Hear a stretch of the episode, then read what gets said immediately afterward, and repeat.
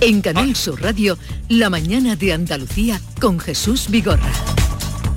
Hoy el programa lo hacemos desde Gaucín, como estamos proclamando desde primera hora. Eh, acaban de dar las 9 de la mañana y es tiempo ahora de saber el día, cómo viene Beatriz Galeano, el día por delante. Pues hoy sin duda la noticia es la convocatoria de elecciones en Andalucía. Serán el 19 de junio. El Boja ya lo ha publicado en una edición extraordinaria. La campaña electoral comienza el 3, terminará el 17 de junio y coincidirá con el Rocío y el Corpus y el día de las elecciones con una oposición de educación con 40.000 aspirantes. Hoy seguirán las reacciones a este anuncio, aunque ya se conocen las primeras. PSOE y Unidas Podemos hablan de fracaso en la gestión de Moreno y Vox celebra que por fin se hayan convocado ciudadanos en coalición con el PP cree que se debería haber agotado la legislatura. Además, el Consejo de Ministros va a aprobar este martes un Real Decreto que reforma la estructura y el funcionamiento de la Casa Real con el propósito de reforzar su transparencia precisamente un día después de que Felipe VI hiciera público su patrimonio personal que asciende, ha dicho, a algo más de dos millones y medio de euros. Lo ha hecho, dice la zarzuela, como ejemplo de la regeneración de la vida pública por la que apuesta el rey. Pedro Sánchez asiste este martes a la sesión de control del Senado en plena polémica por el espionaje a políticos independentistas con el sistema Pegasus y España y Portugal intentarán en Bruselas sacar adelante el plan con el que pretende limitar el precio de la luz, poner un tope, una medida a la que se oponen las compañías eléctricas españolas. El secretario general de la ONU, Antonio Guterres, viaja hoy a Moscú, se va a reunir en el Kremlin con Putin, le va a pedir el cese de las hostilidades con Ucrania. Con motivo del primero de mayo, que se celebra el domingo, los sindicatos presentan hoy las movilizaciones previstas y las reivindicaciones y lemas escogidos este año. En sucesos, la Policía Nacional investiga la muerte de un joven de 22 años que ha sido apuñalado. Está el lunes, en la madrugada del lunes, en el portal de un edificio del centro de Málaga. Los agentes ya han detenido al presunto autor. Y en Sevilla, un último apunte, se inaugura el décimo Congreso Internacional de Medicamentos huérfanos y enfermedades raras que va a reunir a expertos mundiales durante tres días.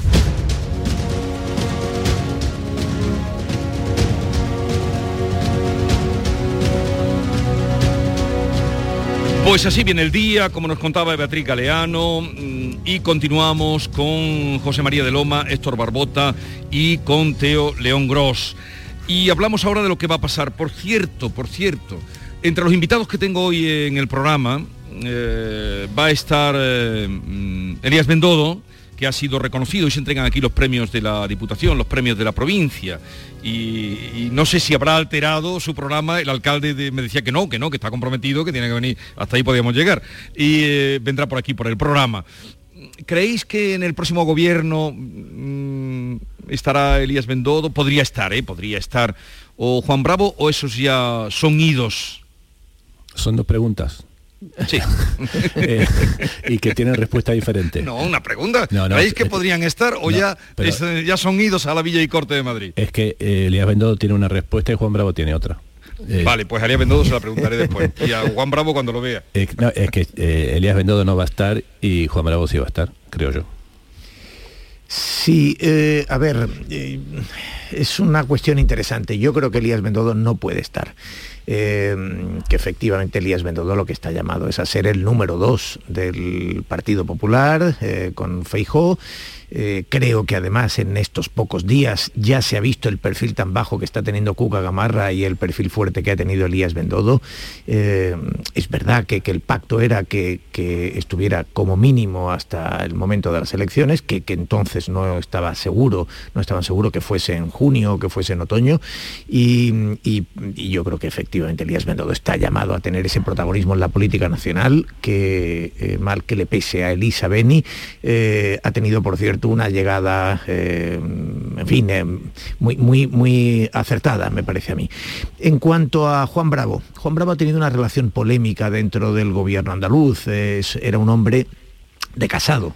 Eh, ha habido tensiones durante toda la legislatura, es un hecho sabido, con la dirección nacional, con Casado y con García Gea. Eh, ya se sabe que Juanma Moreno y que Elías Bendodón fueron sorayistas, no casadistas, y aunque llegaron a tener un feeling, eh, incluso los matrimonios y una buena relación, y se les vio en, un Burger King, creo recordar, creo recordar. Creo que, otra marca, pero bueno. u otra, u otra hamburguesería, no lo sé, no sé. pero eh, confieso que ahí me muevo mal. Pero, pero en cualquier caso, eh, eh, yo creo que no había una, una, buena confianza. en el gobierno andaluz, el primer consejero de Hacienda no fue Juan Bravo, no sé si lo recordáis. claro que lo recordamos. No, sé si lo recordáis. se vio abocado, no recuerdo el nombre, del que salió tarifando, duró 15 días. Por un problema de salud, tuvo que abandonar, salió rápidamente. Tuvo que abandonar el consejero de Hacienda y entonces vino recomendado de, por, por, la Dirección Nacional Juan Bravo, que por cierto ha sido un excelente consejero de Hacienda.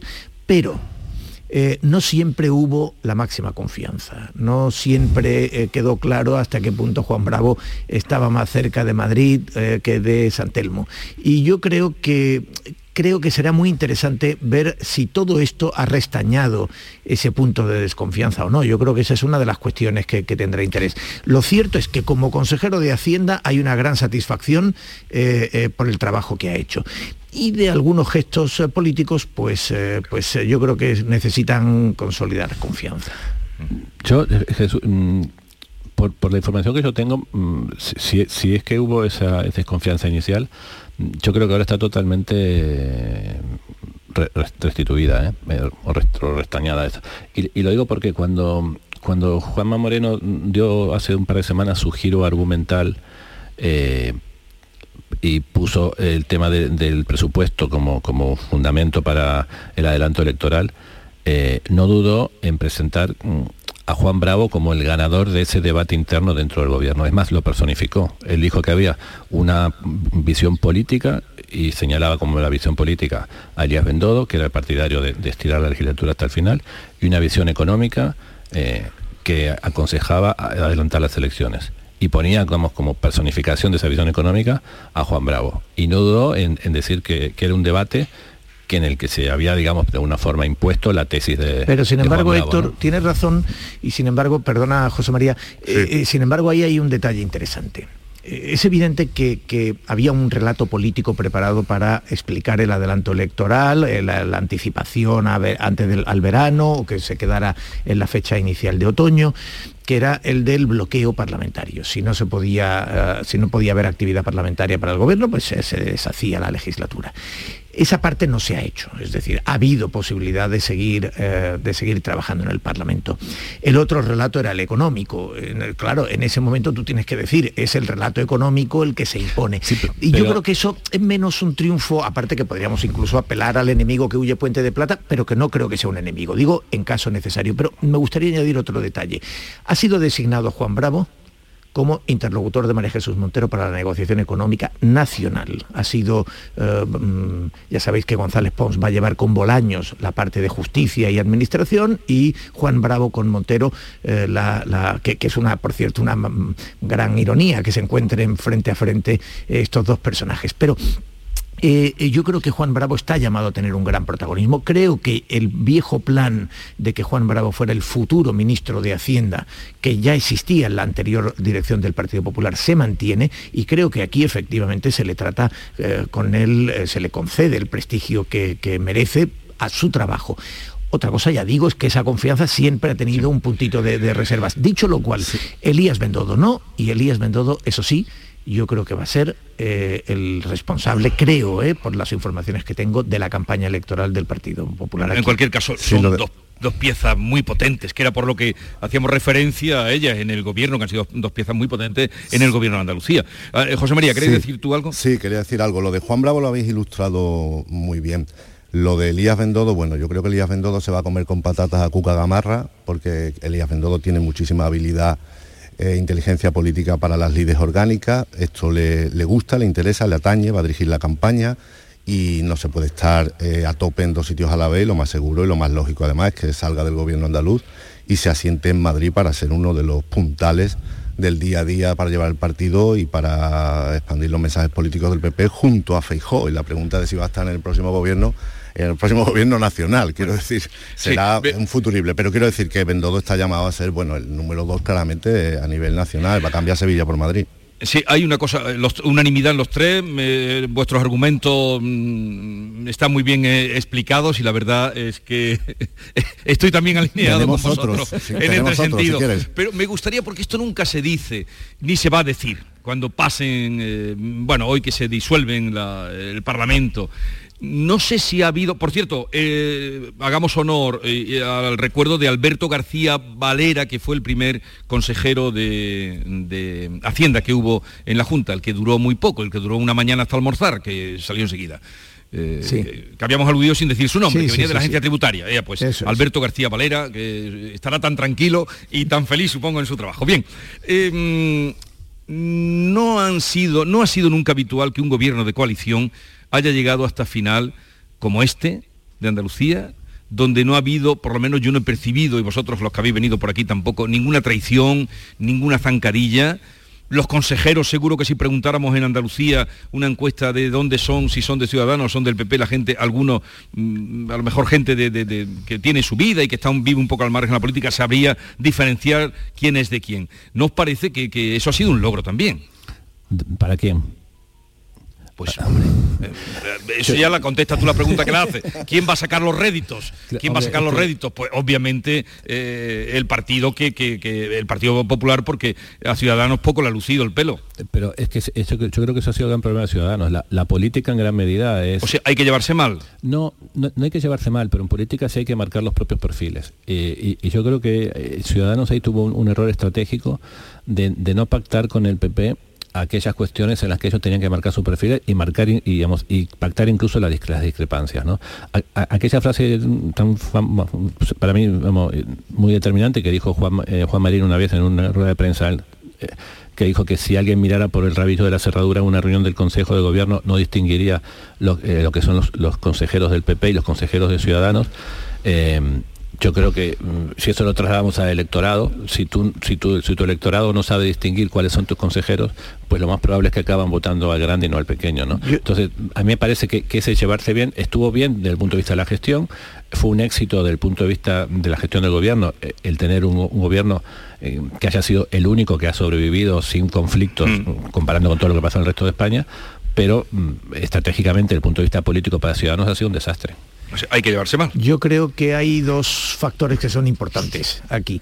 El primero, eh, nunca hemos visto un gobierno de coalición y yo diría que tampoco tenemos muchas noticias eh, del exterior, un gobierno de coalición que haya funcionado efectivamente con ese nivel de osmosis, podríamos decir, como explicaba Héctor, en el cual era casi eh, imposible distinguir a los consejeros de uno u otro partido. en ese sentido, ¿se puede considerar un éxito al servicio de los ciudadanos? Sí, eh, de los ciudadanos, no de ciudadanos. Pero no estamos para eso, pero, sí, pero, y ahora voy a la clave, es decir, yo creo que cuando esto se lleve al terreno de los estudios de ciencias políticas, se pondrá como ejemplo de eh, lo que ocurre cuando se gestiona tan con ese nivel de lealtad, digamos, o de, y, de, eh, em, de, unión entre las dos fuerzas. Eh, ¿Por qué? Porque si tú no marcas territorio propio, si tú no te distingues, si tú no estableces tus parcelas, pues efectivamente el grande siempre tiende a beneficiarse y el pequeño es el que tiende a pagar el precio eh, o, la pérdida. Pero yo creo que hay un factor añadido que no se suele tener en cuenta al hacer este análisis. Yo creo, por ejemplo, que a la gente le molesta mucho la deslealtad de Podemos dentro del gobierno y, del gobierno nacional, mm. digo, con Pedro Sánchez, y, que y que eso es algo que también penaliza. Yo creo que el factor que no se tiene en cuenta es que Juanma Moreno, el, gobierno, el Partido Popular de Andalucía, a diferencia de otros partidos populares en otras comunidades, es el mismo espacio que Ciudadanos. Es decir, que Juanma Moreno es realmente un eh, centrista, es realmente un partido muy, muy, muy de centro derecha, es un socio liberal, como se ha denominado en algún momento a Ciudadanos, y que realmente ocupan el mismo espacio. Y, consiguientemente es muy difícil marcar espacio propio cuando es que realmente tienes el mismo espacio que el partido con el que compartes gobierno. Sí, a Ciudadanos se le ha juntado casi la necesidad de diferenciarse en Andalucía como marca propia con su propia crisis. ¿no? Luego también es verdad que es casi una ley de ciencia política que en un gobierno de coalición casi siempre la única incógnita es cómo de grande va, a ser el, abrazo del, oso o del socio mayor, ¿no? que casi siempre eh, pierde en las siguientes elecciones un poco de, expectativas electorales. En el caso de Andalucía yo creo que el gobierno ha sido muy estable también por comparación eh, lo decíais antes, con, comparación con el gobierno central, que, Podemos parece que está en la oposición, que es muy levantisco y que discute permanentemente las decisiones del otro lado cuando no se presenta como víctima, pues al lado de eso el gobierno andaluz ha dado un ejemplo de estabilidad. También por el trabajo que han hecho eh, Elías Bendodo y Juan Marín, que han tenido una gran complicidad y se han preocupado de que, de que aparezcan un poco como, como intercambiables Ciudadanos y PP en cierto sentido. Bien, eh, os voy a liberar ya. Es que me, alegra que hagáis esa lectura, mm, pero me queda la desazón que habéis apuntado todos. O sea, que la lealtad eh, no mm, premia a los leales en este caso. No, yo, yo, creo que yo te diría que no es exactamente eso. Digo, maticemos la lealtad. no, pero no podemos ya tener. Sí, venga, matiza, pero breve. La lealtad se puede, la lealtad sí se puede premiar. Lo que es muy difícil premiar es eh, la lealtad mimética. Es decir, cuando tú estás siendo leal a algo que es exactamente igual que tú, porque entonces eh, realmente es, se difumina. Sí, pero ahí Javier Imbroda ha sido un tipo, él y su viceconsejera, mm, geniales en todo lo que han tenido que mover. Rocío Ruiz ha sido eh, el, frente que, le, como le dijo el otro día vos, eh, vos, yo no le tengo miedo a vos, mm, debe ser él el que me tema a mí. Y ha sacado toda la parte eh, pues de, igualdad sin, y cuando ha tenido que echar un capote a Jesús Aguirre, el consejero, se lo echó el otro día sin complejo. Rocío Blanco... Su partido a Jesús. ¿Perdón? Que por eso a Russo Ruiz la marginaron en su partido, porque era la única que tenía perfil propio. Pero, pero luego, pero el otro día el capote que le echó a Jesús Aguirre fue mm, genial, cuando mm, bueno, dijo no, que no, solo por eso, eh, sino porque en un momento determinado se planteó como rostro de una alternativa a Juan María. bueno, quiero decir que eh, eran guerras, internas. En fin, que, que, había ha habido un gobierno hasta el final y eso hay que reconocerlo. Bien, os voy a liberar ya. Eh, quería repasar datos, pero ya no tengo tiempo. Yo tengo, según mis cuentas, digo porque los oyentes también aprendan, el día que se constituye el Parlamento Héctor, tú crees el que más sabes del Parlamento, que va por allí, sería el 14 de julio, ¿no? Lo digo, lo digo telegráficamente. Sí. 18 de mayo se presentan las listas, 3 de junio empieza la campaña electoral, 19 de junio son las elecciones, 14 de julio se constituye el Parlamento. A partir de... Y el 29 de julio como fecha tope eh, el, debate de investidura. Eso me gusta, que también los oyentes puedan aprender. Bien, no dejéis de venir por Gaucín, por cierto, un alcalde que voy a hablar ahora con él, que no sé si lo conocéis, que empezó, eh, por ejemplo, digo, de hacer en el 2011 con tres concejales, de nueve, tres concejales de nueve, luego pasó a seis, gobernando ahí con toda esa minoría, pasó a seis de nueve y ahora está con siete de nueve. Y, con él vamos a hablar eh, en un momento, ya está por aquí Pedro Godino, si pasáis por este pueblo que es precioso de verdad. Ya sabéis que este pueblo, eh, el diario británico de Telegraph lo definió como el pueblo más perfecto de España. Esto lo sabíais, ¿no? Sí, y es, que es un pueblo, como te decía antes, eh, maravilloso. Yo, yo, voy todas las semanas a Gaucín, eh, en conversaciones con un buen amigo y también de Héctor y, de, y de José María, con Javier Gómez charlamos todas las semanas de que haremos rutas ciclistas en torno a Gaucín. No llegamos a ir, pero, pero vamos todas las semanas en nuestras conversaciones. La intención es buena. Eh, eh, José María de Loma, me ha alegrado mucho volver a encontrarme contigo. Eh, Igualmente, a mí un abrazo. un abrazo. Un Héctor Barbota y Teo León Gross, un saludo y que tengáis un, buen un, bonito día. Adiós. Adiós. La mañana de Andalucía con Jesús Vigorra. Los centros de día para personas mayores y con discapacidad son espacios seguros y estamos deseando volver a verte, seguir compartiendo momentos contigo, seguir a tu lado. Regresa con tranquilidad y siente la emoción de volver. Junta de Andalucía. Descubre. Descálzate. Despéjate. Desmelénate. Despreocúpate. Desaparece. Desconecta. Nuevo Rasca Desconecta de la 11. Desconecta y mucho. Puedes ganar hasta 100.000 euros de premio al instante. Nuevo Rasca Desconecta de la 11. Desconectar ya es un premio. A todos los que jugáis a la 11, bien jugado. Juega responsablemente y solo si eres mayor de edad. Sevilla. Canal Sur Radio. ¿Te está afectando la subida de la luz? Claro que sí. Por eso en Insolac Renovables instalamos paneles fotovoltaicos de autoconsumo con los que podrás generar tu propia electricidad. Y ahora, con las nuevas subvenciones de la Agencia Andaluza de la Energía, lo tienes mucho más fácil. Entra en insolacrenovables.com e infórmate de las ventajas que tiene el autoconsumo. Insolac, expertos en energías renovables desde 2005. Se acerca a las nueve y media de la mañana y desde hace unos minutos, Berrocar Automóviles te espera en sus instalaciones. Desde Grupo Berrocar te deseamos que tengas un buen día. En Plaza de Cuba número 2, Bertín Osborne ha abierto el restaurante de moda, La Coartada, el lugar de encuentro perfecto, con amplia terraza para disfrutar de la sobremesa y el mejor ambiente de la ciudad. Excelente oferta gastronómica y el mejor servicio en un espacio exclusivo. Todo esto y más te espera en La Coartada. La Coartada, encuentra tu excusa para venir. Ven a la feria del mercado de abastos del tiro de línea y consigue tu premio. Hemos preparado para ti grandes sorpresas y regalos. Repartimos 1.300 euros en premios. Ven a la feria del mercado de abastos del tiro de línea. Organiza Mercado de Abastos del Tiro de Línea. Patrocina Inmobiliaria Imo Sur. Preocupado por el efecto de la mosca del olivo en su finca, evite que la plaga reduzca la producción y perjudique su economía. Con Etrap Bactrocera, el plaguicida más eficaz y sostenible contra el efecto de la mosca del olivo. Mejore su cosecha ahora. Con Etrap Bactrocera, la mejor solución contra la mosca del olivo. Un producto Probodelt. Más info en el 638 10 45 69 y en probodelt.com. Un corazón fuerte es capaz de mover el mundo. Por eso queremos reconocer con el distintivo Corazón Andaluz a todos los productos, personas y empresas que ponen a Andalucía en marcha. Cuando veas un distintivo Corazón Andaluz, sabrás que ahí hay excelencia y que se consigue desde Andalucía con amor.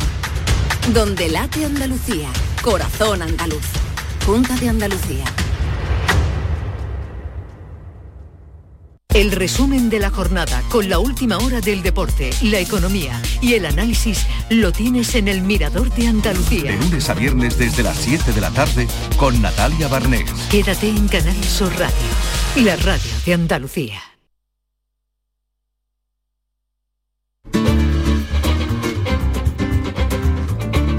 En Canal Sur Radio, la mañana de Andalucía con Jesús Vigorra.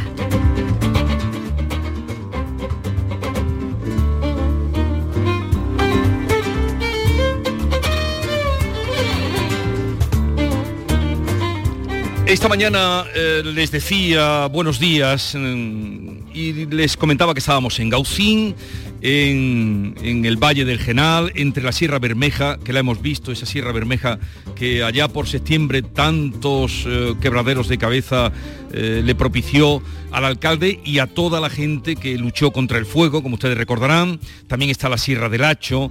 Estamos en el centro Guadalinfo y tiene un balcón precioso que da al mar y, se ve eh, el Peñón de Gibraltar, una vista preciosa, todo el Valle del Genal y es ahí donde estamos en este pueblo que hoy recibe a la provincia en pleno y a los premiados con motivo del Día de la Provincia.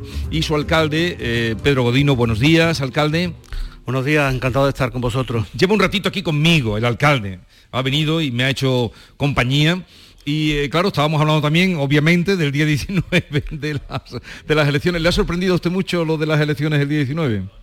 Bueno, yo creo que no, yo creo que no nos pilla de sorpresa casi ninguno, por lo menos los que estamos en este mundillo de la política, era, era un secreto a voces que, la, que las elecciones se iban a adelantar, yo creo que el presidente con, con acierto lo ha hecho, eh, pensando evidentemente en el interés de, todos los andaluces, aunque ahora dirán que, que esto es un tema partidista, pero evidentemente eh, Juanma Moreno, presidente de la Junta, ha antepuesto el interés de todos los andaluces, de todas las andaluzas, porque la situación de bloqueo que se está viviendo ahora mismo en el gobierno no iba a llegar a ningún sitio, no iba a llegar a ningún puerto. Estamos a las puertas del verano y era o antes del verano o irnos al mes de octubre o noviembre, con lo cual íbamos a perder unos meses maravillosos. Y en este tiempo, una vez que se celebren las elecciones, una vez que Juanma Moreno vuelva a ser presidente de la Junta de Andalucía, que yo estoy seguro que eso va a ser así, pues se retomará toda la agenda política, se aprobarán los presupuestos, esos presupuestos tan importantes para nuestra, para nuestra región, para continuar creciendo y avanzando y a partir de ahí, pues nada, eh, será segunda fase o la segunda etapa de este gobierno del cambio que también le está sentando a nuestra región. Veo, alcalde, que a usted le gusta la política, pero ahora vamos a hablar de su pueblo. A mí me gusta la política, pero me gusta muchísimo más mi pueblo y por eso estamos hoy aquí y por eso eh, eh, he intentado y he conseguido finalmente que, este día se celebrara en Gaucín con la evidente eh, ayuda por parte del presidente de la Diputación Provincial, de Francis Salado y de y de la Diputación como, como institución supramunicipal, pero claro, por encima de todo eso está mi pueblo.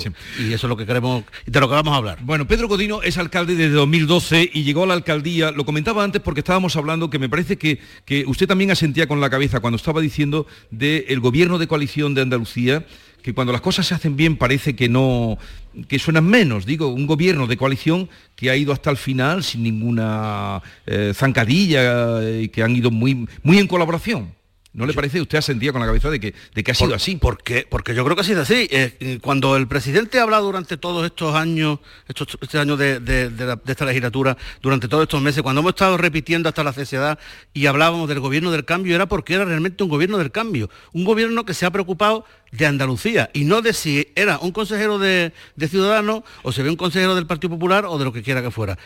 Se han estado preocupando todos de trabajar por y para Andalucía. Quizá haya gente que prefiera el despropósito que tenemos en el gobierno de España de todos los días, de los ministros del PSOE por un lado, los ministros de Podemos por otro, unos diciendo una cosa y otros justo a la contraria, por la mañana eh, unas declaraciones, a mediodía otra, a última hora de la, tarde otra, y esto pues nos estamos mm. convirtiendo en el, el de Europa, mm. con, todo el respeto del mundo, pero, pero así es. En Andalucía no ha pasado eso. Ha sido justo lo contrario. Reitero, se ha estado trabajando por y para Andalucía y las, la prueba a los pruebas me remito, están ahí. Mm. Yo comentaba esto y cuando él asentía con la cabeza porque él, este alcalde, Pedro Godino, entró de concejal y empezó a gobernar con tres concejales de nueve que había en el ayuntamiento. No consiguió aprobar ni un presupuesto en toda esa legislatura. ¿No es así? Ni un presupuesto aprobó. Sí, fueron, fue una primera legislatura bastante... Eh, pero algo debió usted hacer divertido. Bueno, divertido y algo debió hacer porque usted después de eso, que eran nueve, usted tenía solo tres concejales y con tres concejales gobernaba, con tres concejales gobernó y a la siguiente legislatura sacó nueve, ya mayoría absoluta, y ahora tiene siete, que es su tercera legislatura. La segunda seis, de estas siete. Eso, la segunda seis. De, los, de los nueve. y lo, pero la primera tres, ahí peleando sin que la aprobaran ningún presupuesto. entiendo que, que, lo, que lo hicimos, mm, no voy a decir que bien, porque tampoco se trata de que yo me venga a echar flores, pero razonablemente bien. Pero algo tuvo cuando que no, cuando no hubo siquiera eh, motivos para una, lo que hubiera sido más fácil, terminar con la legislatura o terminar con el gobierno a las primeras de cambio. Es decir, seis, te ponen una moción de censura y te mandan a casa en 0,2. No hubo motivo para eso, no la pusieron.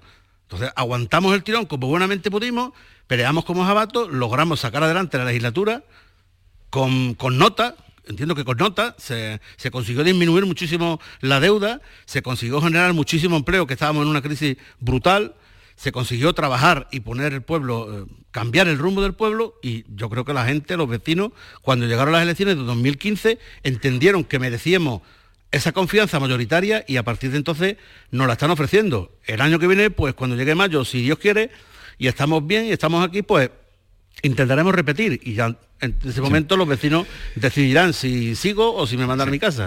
Pero eh, esta es, en resumidas cuentas, la historia de eh, Pedro Godino como alcalde. Hablemos del día de hoy, que es un día muy importante, como usted decía, Día de la provincia de Málaga. Eh, se entregan aquí los premios de la Diputación y se inaugura un centro cultural, he tenido ocasión de verlo, muy bonito, que era el antiguo convento de los Carmelitas de, de Gaucín. Y se ha convertido, se inaugura hoy, en un espacio cultural que, va a ser una muchas posibilidades, ¿no? Una opción para, la vida cultural.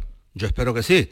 Vamos, hoy celebramos, yo para mí, eh, junto con el, día que, se celebra el, coincidiendo con, con la festividad del Día de Andalucía, que se entregan los premios de la M de Málaga, que también son protagonizados por, por Diputación, pues entiendo que este, este día de hoy es para mí más importante que, esa, que esa entrega de premio de la M, la M de Málaga, está, está por encima. Es se celebra el Día de la Provincia, el Día de toda Málaga, de todos los malagueños, de todas las malagueñas y de todos los pueblos y ciudades de, la provincia. Y el hecho de que se haya, o de que este, este día hoy se celebre aquí en Gaucín, pues para nosotros es un, por encima de todo, un tremendo honor y estamos yo estoy tremendamente satisfecho y muy orgulloso. Lo, digo sinceramente, esta noche pues me costó trabajo dormir porque digo, es que... nervioso. Es que para nosotros es muy importante que esto se celebre aquí y sobre todo que se celebre, que se haga bien y que salga bien y que todas las, personas, alcaldes, alcaldesas, distintos cargos eh, políticos, institucionales, eh, civiles, militares, todas las personas que, que hoy van a participar en este acto, pues que cuando se vayan de Gaucín hoy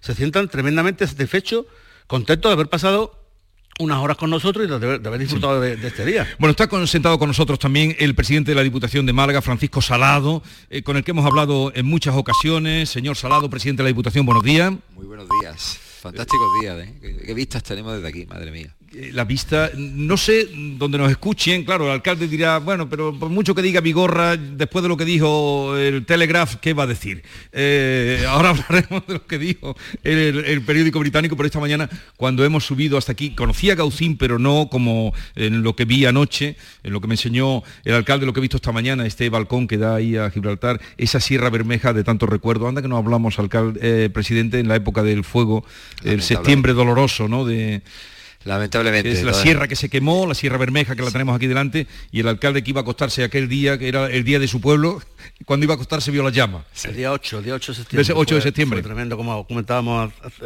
unas horas. Eh, llegamos a casa y me llaman por teléfono, la policía me dice, oye, que Pedro, que me acaban de llamar que, que hay fuego en el castillo.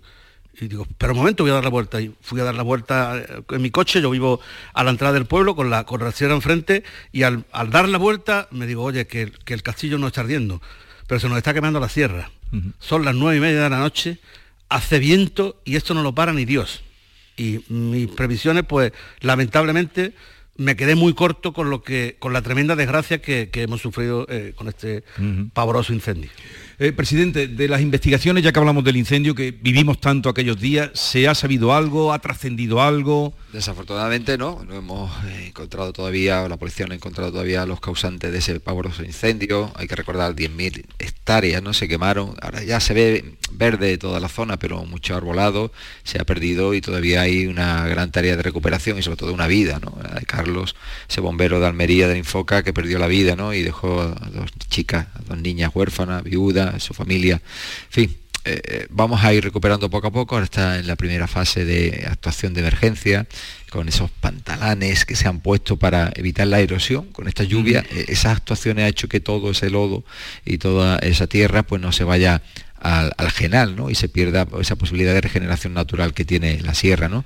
y dentro de nada pues se hará la saca de todos esos árboles que están quemados y luego ya la reforestación definitiva la última fase necesitamos años pero yo estoy convencido que vamos a recuperar todo eso que hemos, perdido en Sierra Bermeja y parte de la zona del Valle Genal. Bueno, ¿por qué ha elegido la Diputación que hoy entrega sus premios? Por cierto, que uno de los premiados, lo hemos dicho antes, hemos dicho que viene, pero no por qué. Eh, un premio a Elías Mendodo, que fue presidente de la Diputación precisamente. yo creo que Elías se hace, alguien ha hecho más por la provincia de Málaga en estos últimos años, eh, ha sido Elías, ¿no? Como presidente de la Diputación Provincial, le ha quedado, le ha un dinamismo completamente distinto que tenía con las anteriores legislaturas. Eh, se, ha convertido en un motor económico de verdad y de estrategias en la provincia de Málaga, ha creado productos únicos que están ahí y que todo el mundo lo reconoce, independientemente de la ideología, como el Caminito del Rey, la Gran Senda, Senda Litoral, esa marca que ha aglutinado a todos los productores como es Sabor a Málaga, y yo creo que había que darle ese reconocimiento, porque él también fue muy generoso y, y, con su presidencia mm, dio la medalla de oro de la provincia a todos los presidentes que habían pasado por la etapa democrática de la Diputación Provincial, del Partido Socialista, del Partido Popular, y yo creo que mm, tocaba ya, una vez que ha, dejado la política municipal, que se le reconociera ese trabajo. Bueno, ahora vamos a hablar también de, Málaga, que eh, eh, el otro día nos sorprendía con el crecimiento que tiene eh, de habitantes en la provincia que más crece de toda España por segundo año consecutivo. Pero antes quisiera hablar un poquito más de Gaucín, y usted me ayuda también, presidente, porque eh, Gaucín, que, el periódico lo comentábamos antes, el diario británico Telegraph, eh, lo definió como el pueblo más perfecto de España, ¿Y esto qué, le dio usted al alcalde, al periodista que vino por aquí?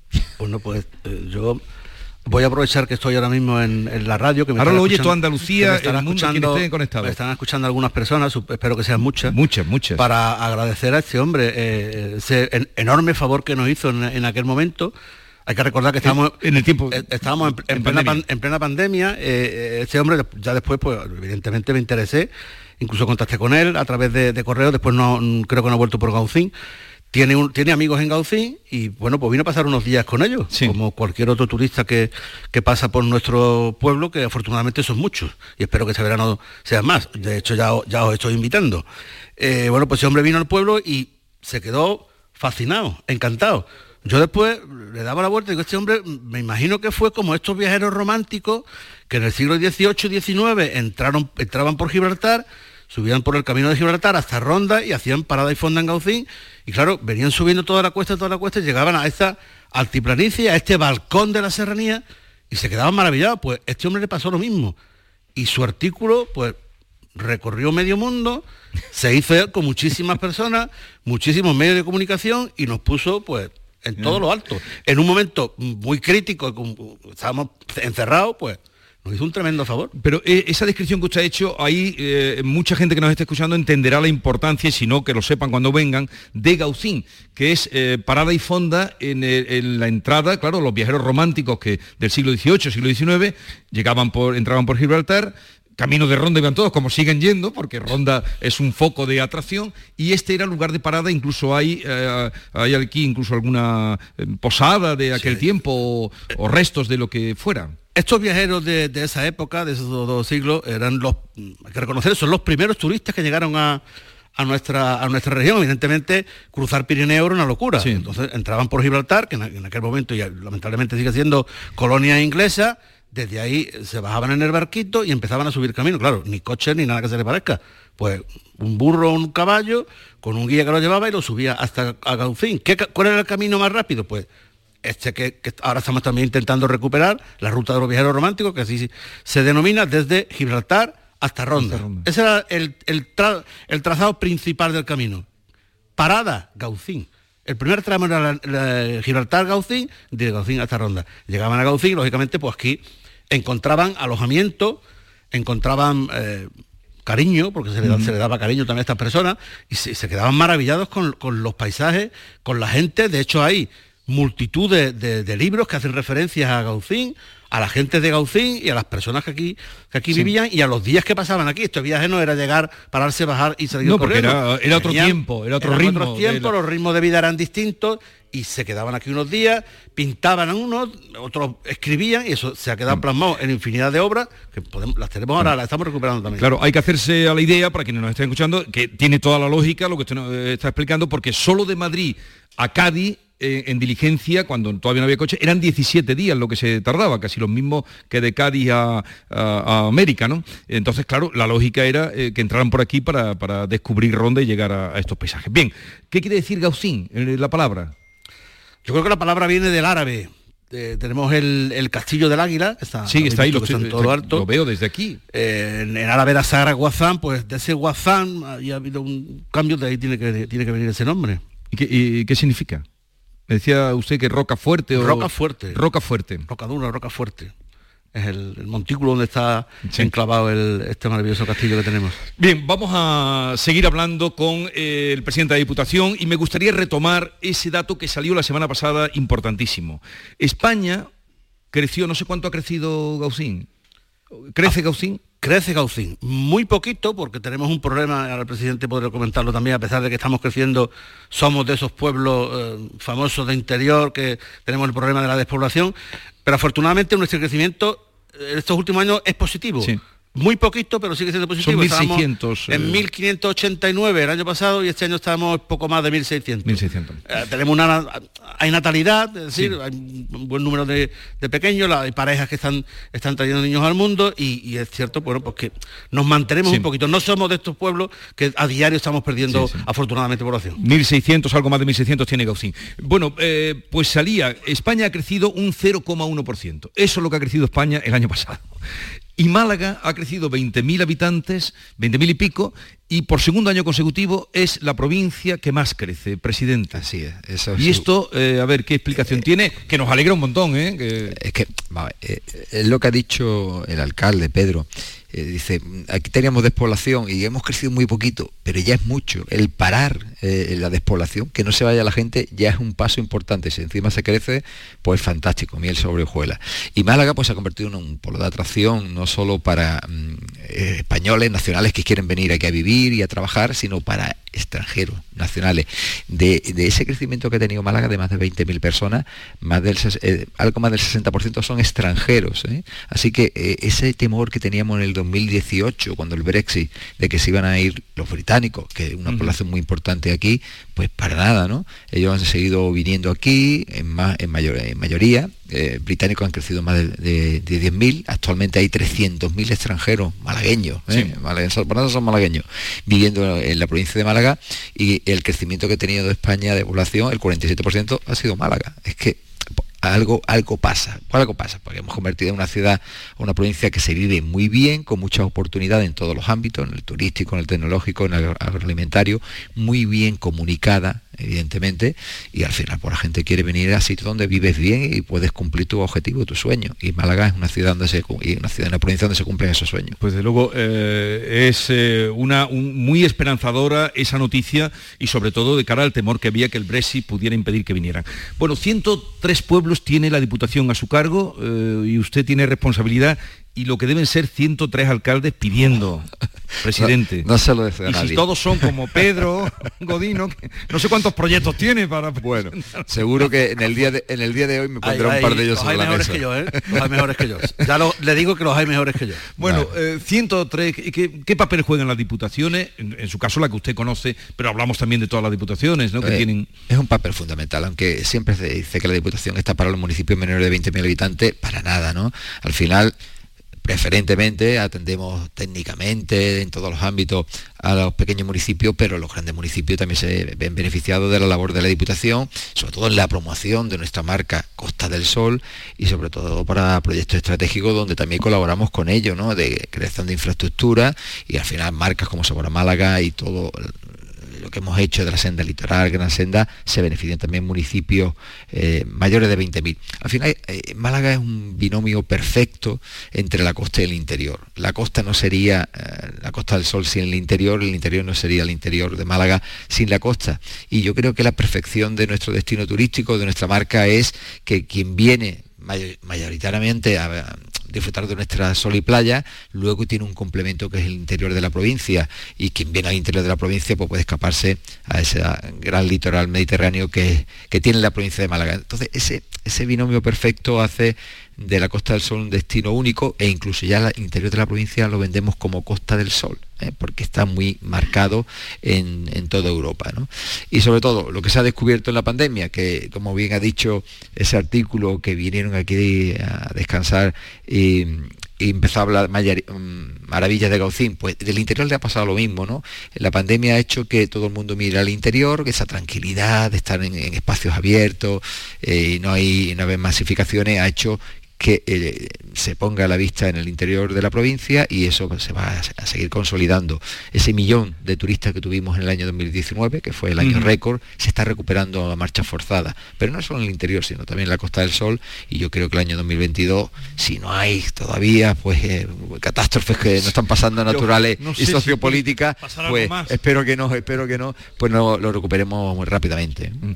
Bueno, pues hoy vamos a saludar en el programa que estamos haciendo especial este balcón de la serranía que es Gaucín y balcón en el que nos han colocado el centro Guadalinfo. Vamos a saludar a todos los que van a ser premiados. Maite, buenos días, Maite Chacón. Hola, buenos días, Jesús. ¿Ha saludado ya al alcalde? He saludado al alcalde, he saludado al presidente de la Diputación y vamos a recordar que hoy va a haber un acto muy importante, como nos decía el alcalde y el presidente de la Diputación. En un momento va a pasar por aquí Svitlana Kramarenko, ella es cónsul de Ucrania en Málaga, porque la Diputación ha decidido otorgarle una mención honorífica eh, sabemos que ah, se acaba de abrir, el 6 de abril pasado se abrió en Málaga el cuarto centro de refugiados ucranianos en nuestro país, tras Madrid, Barcelona y Alicante, en el Palacio de Congresos y Exposiciones de Málaga. Allí pasan 24, 48 horas hasta que se van a las casas de acogida. Vamos a hablar con Esvitlana del papel tan importante que está teniendo la población malagueña cómo está acogiendo a estos refugiados. Ella va a ser una de las premiadas, ella en nombre del pueblo ucraniano. Vamos a hablar con Miguel Ángel Herrera, que es un personaje, Jesús. Es un cocinero de Algodonales, es de Cádiz, pero lleva afincado en la provincia de Málaga mucho tiempo.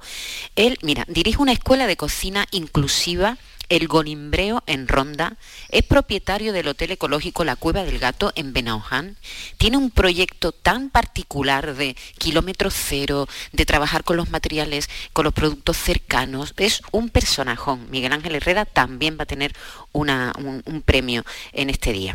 José Luis Ramos Pérez, el presidente de la Asociación de Remo Tradicional de las Avegas, que es un presidente, es un arte, era un arte de pesca antiguo que se prohibió y ahora ya pues hay concursos desde hace mucho tiempo que empieza, empezaron los propios pescadores ¿no? a hacer esos concursos en el siglo XIX. Y que la Asociación de, de Javegas pues ha rescatado ¿no? esa embarcación tan tradicional que viene desde los fenicios y se convierte en un color y un bullicio durante todo el verano, esas carreras de Javega en todo el litoral malagueño, espectacular. Entonces se hace deporte, se recupera la tradición y hay que reconocer ese trabajo. Eh, otro premiado, Jesús Álvaro Bautista, en nombre de los bomberos que participaron de, de, los bomberos, de los, bueno, yo no sé, 3.000 personas desalojadas, 1.100 efectivos. Estuvieron trabajando aquí porque te recuerdo que aunque el, fuego se apagó en unos días, luego estuvieron 46 días de retén aquí esperando. que el fuego se extinguiera completamente. Así que en nombre de esos bomberos, Álvaro Bautista, bombero jefe de zona, va a estar con nosotros. Pedro Alberto Vendala, el director del aeropuerto de Málaga, el presidente de la Diputación nos estaba dando los datos de turismo se ha recuperado en Semana Santa el 91% del tráfico aéreo que teníamos antes de la pandemia en el aeropuerto de Málaga, mm. todo un triunfo. Y, bueno, y vamos a hablar con extranjeros que residen en esta eh, localidad y eh, también dos premiados más, María Pelae y Elías Bendodo, que pasarán por aquí eh, a lo largo de, lo que nos queda de programa. Bueno, pues que vaya todo bien, va a ser un día muy bonito en Gaucín, eh, seguro que, lo es porque eh, todo está preparado para que sea bonito, los premiados son de justicia y además gente querida y a nosotros agradecerle la invitación de, estar aquí compartiendo con ustedes, alcalde y presidente de la Diputación, este día. Al contrario, yo creo que los afortunados somos nosotros, afortunadamente, valga la, redundancia. Entonces, mi agradecimiento, por supuesto, lo comentaba antes, al presidente de la Diputación y, a, y al ente supramunicipal, por supuesto, por haber decidido que Gaucín sea hoy eh, ese pueblo, digamos el primer pueblo de Málaga, porque, se celebra aquí esta fiesta tan importante, este acto tan importante para, para nuestra provincia y por supuesto a, ti y al programa y a Canal Sur, pues eternamente agradecido por, por, venir aquí, por sentarte en este balcón. Yo la próxima vez que vengáis, que seguro que vais a venir, seguro. yo os invito a que vengáis con cámara para que además de que los oyentes nos, nos oigan, también puedan ver eh, donde estamos, porque estamos en un sitio fantástico y lo vamos a insistir anoche, el alcalde dimos un paseíto, fuimos a ver la, fuente de los seis caños, que es de la más antigua. Bueno, aquí hay restos romanos también. ¿Es cierto que Guzmán el Bueno murió eh, defendiendo el castillo o asaltando? No sé si estaba defendiendo o asaltando. totalmente cierto, murió ahí en los Prados de León, se ven desde aquí, desde este de esta terraza se, se ven. Mm. el castillo se ve, el castillo del Águila. No, no, Guzmán el Bueno murió aquí en Gaucín luchando por la defensa de, esta plaza, eh, defendiendo el castillo, y en la batalla ahí de los Prados de León, ahí lo, mataron. hay una historia y demás del, tema de cuando entregó el cuchillo para que eh, prefería entregar la vida de su hijo antes que entregar la plaza de Gaucín, eso es cierto. Tan cierto como que la Carmen de, de Próspero Merimé era una, una chica morena de aquí de, nuestro pueblo. Pero la Carmen no, era una cigarrera, alcalde, no era una cigarrera de Sevilla. No, no, ni era cigarrera de Sevilla, ni era ni era de Ronda, con respeto para Sevilla, para Ronda y para todos los demás. Aquí está usted desmontando el mito de Carmen. No nos podemos agenciar. A ver, no lo podemos agenciar lo que era, era de Gaucín. Y no era, morena de Gaucín. Y se fue a vivir a Sevilla. Era de Gaucín. No, no, no se fue a Sevilla. La mujer estaba aquí en Gaucín. Está escrito en el, libro de la, obra de Próspero Mirimé, ¿eh? está escrito por él, no, no estoy inventando. En la novela está, está, así. Está Lo que pasa como la, gente lee poco, alcalde, eh, luego van a la ópera que, es, la ópera donde la transforman. pero era de Gaucín, Morena de Gaucín. Bueno, mismo que el Santo Niño es nuestro, el toro de cuerda también nuestro, en fin. Podríamos estar aquí hablando de Gaucín hasta último última hora, pero tampoco quiero yo abusar de vuestra confianza, de vuestra... No, ya nos ha contado y nosotros lo contaremos también. Eh, alcalde Pedro Godino y a, Francisco Salado, presidente de la Diputación, que siempre además cuando hablamos de turismo, cuando hablamos, cuando vienen maldadas como el incendio, eh, siempre nos atiende y, está con nosotros. Gracias por estar con nosotros este ratito, que tengan un feliz día en Gausí. Nosotros lo vamos a compartir y lo vamos a vivir con ustedes. Muchas gracias, fuerte abrazo. Y también con todos los oyentes de Canal Sur Radio, donde quiera que estén. En Canal Sur Radio, La mañana de Andalucía con Jesús Vigorra. Del 27 de abril al 2 de mayo, Fuengirola se convierte en la capital del mundo con la Feria Internacional de los Países. La gastronomía, la cultura y el folclore de más de 30 naciones de todos los continentes se dan cita en el recinto ferial de la ciudad. Ven a Fuengirola del 27 de abril al 2 de mayo y disfruta de la mayor fiesta multicultural de España con la Feria Internacional de los Países. Este viernes, la mañana de Andalucía con Jesús Vigorra quiere que conozcas en profundidad Cosentino, una empresa líder mundial en la fabricación de superficies de alto valor basadas en mármol, granitos y piedras para el mundo del diseño y la arquitectura. Una inspiración en materiales para el interiorismo y la decoración, siempre elegante, muy innovadora y sostenible. La mañana de Andalucía con Jesús Vigorra. Este viernes 29 de abril, edición especial desde la sede de Cosentino en Cantabria Almería, con el patrocinio de Cosentino.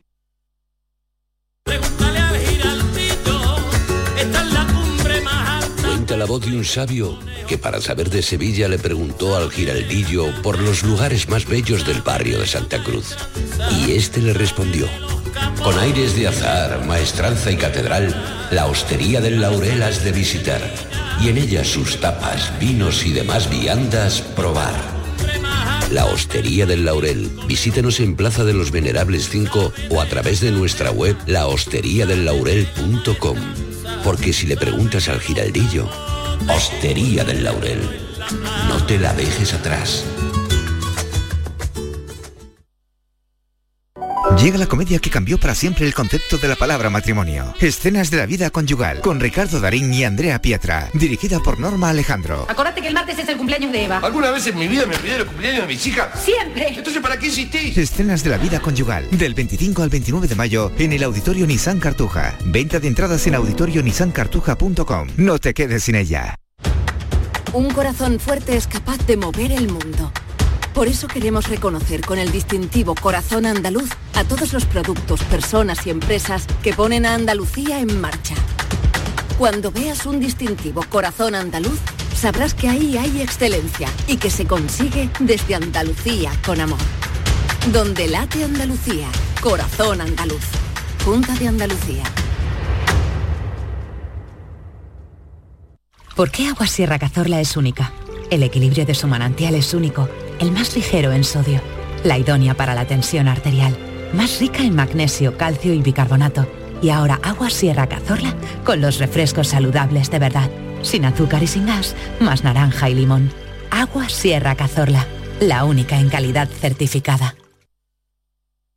Escuchas Canal Sur Radio en Sevilla. Si necesitas un electrodoméstico, ¿por qué pagar de más en grandes superficies? Ven y paga de menos en Tiendas El Golpecito. Tus primeras marcas al mejor precio y una selección de productos con pequeños daños estéticos con descuento adicional y tres años de garantía. Tiendas El Golpecito. Ahorra hasta el 50% en tus electrodomésticos. 954-100-193 y tiendaselgolpecito.es. A ver, si car significa coche y Oule significa bueno, bonito y barato, Sevilla Outlet Car si quieres un coche, que no te farte de nada. Te esperamos en Avenida Fernández Murube 18, Polígono Carretera Amarilla S30. Tu vehículo multimarca de ocasión listo para llevártelo. Sin esperas, tenemos más de 150 vehículos en stock y con toda la confianza de Grupo Concesur. Sevilla Outlet Cars. Si quieres un coche, que no te farte de nada.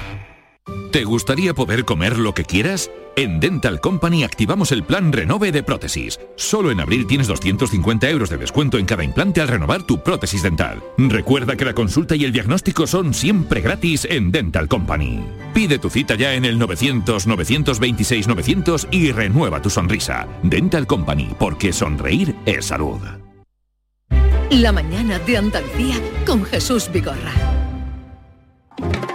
Fuimos vendaval el cuadro sin colgar, solo intenciones. que se quedaron en punto y final. Perdí mi tiempo, amor. Siéntate ahí, no voy a tardar. Gasté mis ganas, vendí mi paz. No me cuentes mi longa y lo fino, mi virtud de elefante norbío. No sé para qué trajiste ese vino si de aquí cauna pa' su casa. Te lo cuento al estilo bambino, tu despotillo tan de vinilo. Vale ya de fingir, la la la la la. Ya no me vengas a buscar. Estamos escuchando a María Pelae, que será una de las invitadas hoy que tendremos en este programa especial desde Gaucín.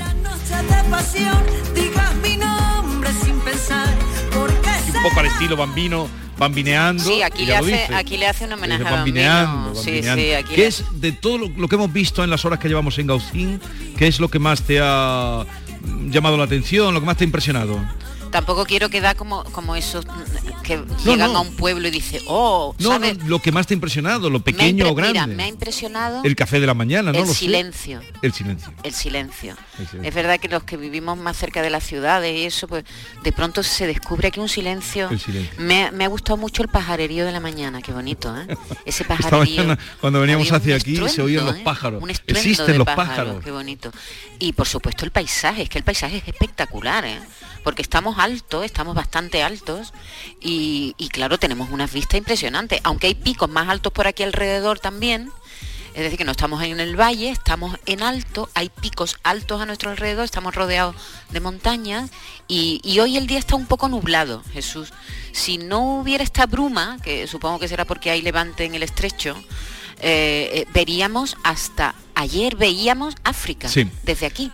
Pero veíamos que- Gibraltar y detrás se perfilaba la costa africana. Pero puede que en las horas que nos quedan levante todavía esa bruma y podamos ver eh, el, peñón de Gibraltar, que como decía el alcalde, de hecho no sé qué lástima que, que no sea español, cuando estaba hablando de el alcalde que, que no se corta en reivindicar lo que es suyo. Bien, eh, vamos a tener muchos invitados a lo largo de la mañana que van a ir pasando por aquí. Hoy es el día de la provincia, día que empezaba con la agitación eh, informativa de saber que, eh, o el temblor, el saber de que estamos votando el día 19 de junio, hemos dado las fechas ya, el 14 de julio, a partir de ahí se constituiría el Parlamento y luego el día 29 sería eh, pues también la, la proclamación del presidente que saldrá de estas elecciones.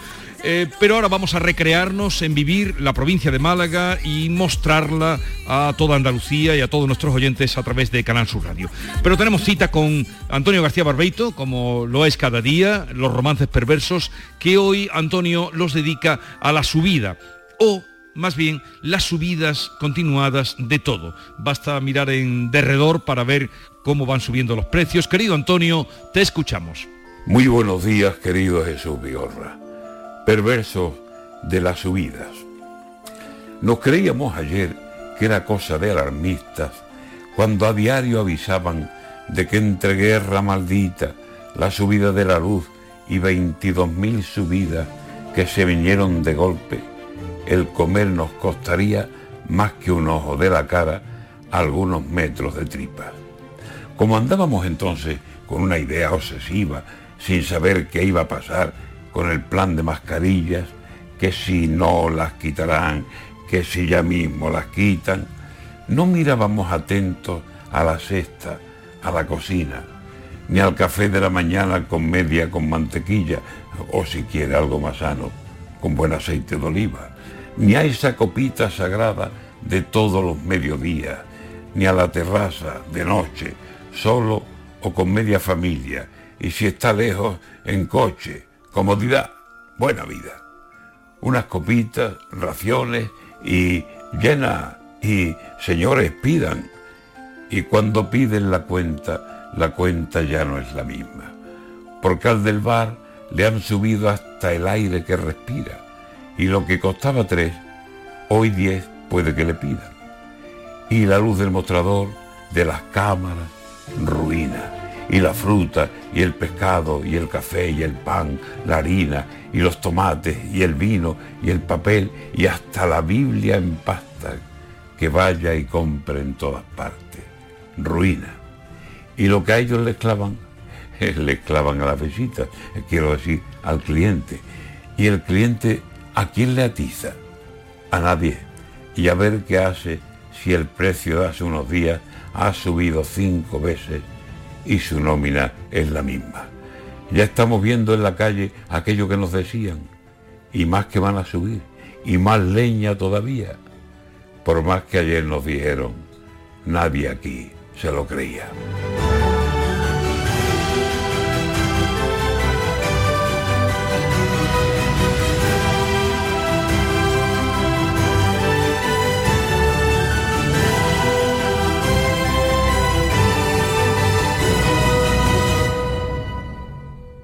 La gente que más madruga y que está viajando, estudiando y trabajando está con Charo Padilla. En la mañana de Andalucía, el Club de los Primeros, como siempre, desde las 5 de la mañana. La mañana de Andalucía, el Club de los Primeros de Canal Sur Radio con Charo Padilla. De lunes a viernes, desde las 5 de la mañana. Quédate en Canal Sur Radio. La radio de Andalucía.